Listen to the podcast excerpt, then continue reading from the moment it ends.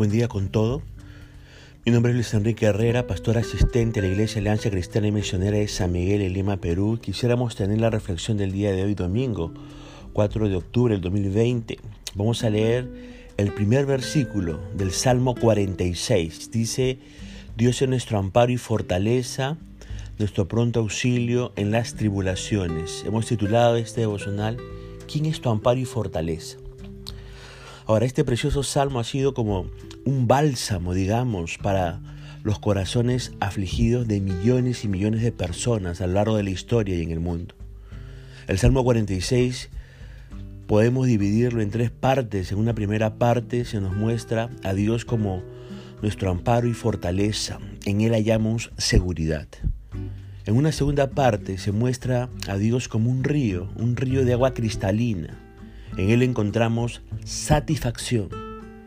Y en una tercera y última parte se muestra a Dios como un poderoso guerrero en el que encontramos salvación. Seguridad, satisfacción y salvación. Pues veamos la primera parte. Fíjese lo que dice el versículo 1 al versículo 3 de este Salmo 46. Dice, Dios es nuestro amparo y fortaleza, nuestro pronto auxilio en las tribulaciones. Por tanto, no temeremos aunque la tierra sea removida y se traspasen los montes al corazón del mar, aunque bramen y se turben sus aguas y tiemblen los montes a causa de su braveza.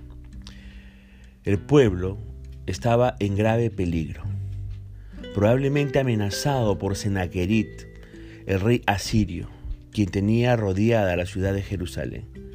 Israel no tenía ejércitos ni armas para repeler al enemigo, pero tenía algo mucho más efectivo que el mejor ejército del mundo y algo más poderoso que las armas más sofisticadas del mundo. Israel tenía a Dios, quien era su amparo y fortaleza. Dios era su pronto auxilio en las tribulaciones. Y esa palabra pronto que leemos aquí en, este, en estos versículos es la traducción de algo que literalmente significa siempre presente. Y la palabra eh, tribulaciones, que también se habla en el primer versículo, es la traducción de algo que literalmente significa, ¿sabe qué? Lugares estrechos. ¿No le parece grandioso? Dios era el siempre presente auxilio de Israel cuando se hallaba en lugares estrechos.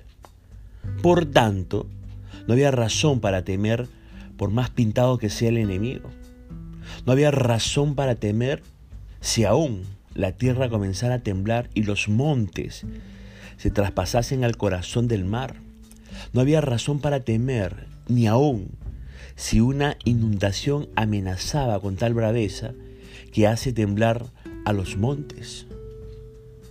Ahora, es probable que en los próximos meses y particularmente en el mes de noviembre veamos cosas feas que van a suceder en la nación de los Estados Unidos, pero que tendrán repercusión en el mundo entero. Y aunque estos acontecimientos sean muy atemorizantes, debemos de recordar que no debemos de temer. Más bien debemos de volver a leer estos versos, que puede traer seguridad a nuestro corazón. Ahora recuerde, es la seguridad que podía tener el pueblo de Israel en Dios, quien era su amparo y fortaleza.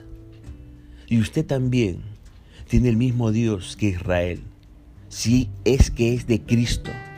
Si es que Cristo es su Señor y Salvador, usted también pertenece al mismo Dios de Israel. Dios es también su amparo y fortaleza. Dios, si usted es de Cristo, Dios es también su siempre presente auxilio cuando usted se halla en lugares estrechos. Por tanto, usted está seguro. No tema por más grave que sea la situación que está enfrentando o que va a enfrentar. Solo confíe en Dios quien es su amparo y fortaleza. En la segunda parte del Salmo se nos presenta a Dios como un río de agua cristalina y en él tenemos satisfacción. Dice el versículo 4 al 7, del río sus corrientes alegran la ciudad de Dios, el santuario de las moradas del Altísimo. Dios está en medio de ella, no será conmovida. Dios le ayudará al clarear la mañana. Bramaron las naciones, titubearon los reinos. Dio él su voz, se derritió la tierra.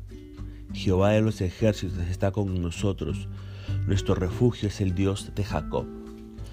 La ciudad de Jerusalén, la ciudad de Dios, donde está el santuario de las moradas del Altísimo, está ubicada en la cumbre de un monte, donde no existen ríos cercanos. Sin embargo, este pasaje nos habla de un río cuyas corrientes alegran la ciudad de Jerusalén. ¿Cuál es ese río? Nos preguntamos. Ese río es el río de la presencia misma de Dios.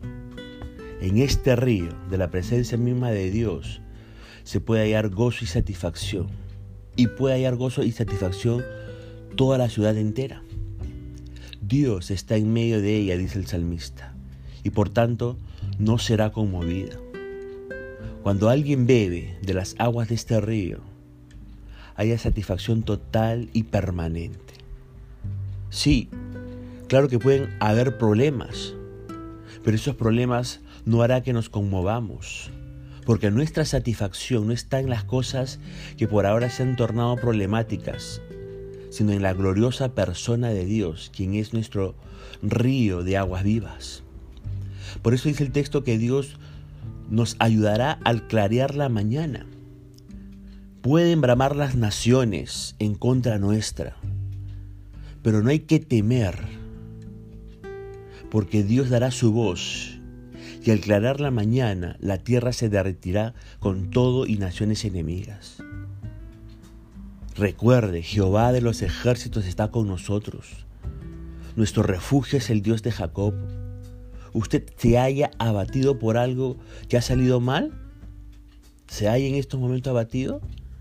Es probable que su abatimiento se explica porque su satisfacción está en eso que usted esperaba que salga bien. Pero déjeme decirle que su satisfacción no debe estar en las cosas, sino en la persona de Dios en el río de agua viva. Ponga en Él su mirada, espere en Él, confíe en Él y Él hará. Y en la tercera y última parte se nos presenta a Dios como fuerte guerrero. En Él hallamos salvación. Los versos 8 al 11 de este Salmo 46 dicen, Venid, ved las obras de Jehová, que ha puesto asolamientos en la tierra, que hace cesar las guerras hasta los fines de la tierra que quiebra el arco, corta la lanza y quema los carros en el fuego. Estad quietos y conoced que yo soy Dios. Seré exaltado entre las naciones, enaltecido seré en la tierra. Jehová de los ejércitos está con nosotros. Nuestro refugio es el Dios de Jacob. Déjeme decirle que Dios es poderoso guerrero. Sus obras son maravillosas. Jehová ha asolado a los que se han atrevido a levantar el puño contra él. Dios ha traído paz a la tierra. Y déjeme decirle que esto será realidad en el reino milenial de Cristo. Cuando Cristo venga por segunda vez, esa venida de Cristo va a ser visible a todo el mundo.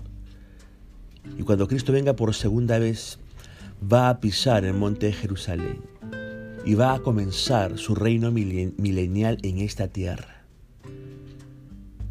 Por eso dice ahí, cuando Jehová haga cesar la guerra hasta los fines de la tierra, quiebre el arco, corte la lanza y queme los carros en el fuego. Eso sucederá en el retorno de Cristo. Con un, con un Dios así yo pregunto, ¿cuál es nuestra parte? Exactamente, Él no necesita ayuda. Nuestra parte es estar quietos. La traducción literal de esta frase es arriba las manos. Cuán importante es tomar esto en cuenta. ¿Por qué? Porque a veces tratamos de ayudar a Dios y terminamos dañando todo.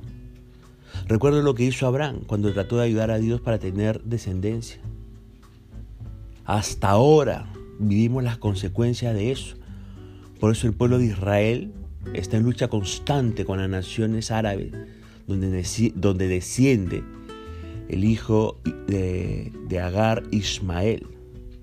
De Ismael descienden todas las naciones árabes. Por eso tiene lucha constante con, con el hijo del otro hijo de Abraham, Isaac, donde desciende toda la nación judía. Quiso Abraham ayudar a Dios y la regó. Ahora recuerde, Dios es fuerte y guerrero. Él no necesita su ayuda. Lo único que usted tiene que hacer es poner arriba las manos. No meta mano en lo que usted no puede hacer. Terminará empeorando el problema. Deje que Dios sea Dios. Y de esta manera usted será salvo y Dios será exaltado entre las naciones y en el testigo de la tierra. En este precioso salmo se presenta Dios como nuestro amparo y fortaleza. En Él hallamos seguridad. Dios se presenta como un río de agua cristalina. En Él encontramos satisfacción. Y Dios se presenta como poderoso guerrero. En Él encontramos salvación. ¿No le parece grandioso? A mí me emociona tener un Dios así. Esperando que esta meditación haya hablado a su corazón, me despide y estamos comunicándonos el día de mañana, Dios mediante. Dios le guarde.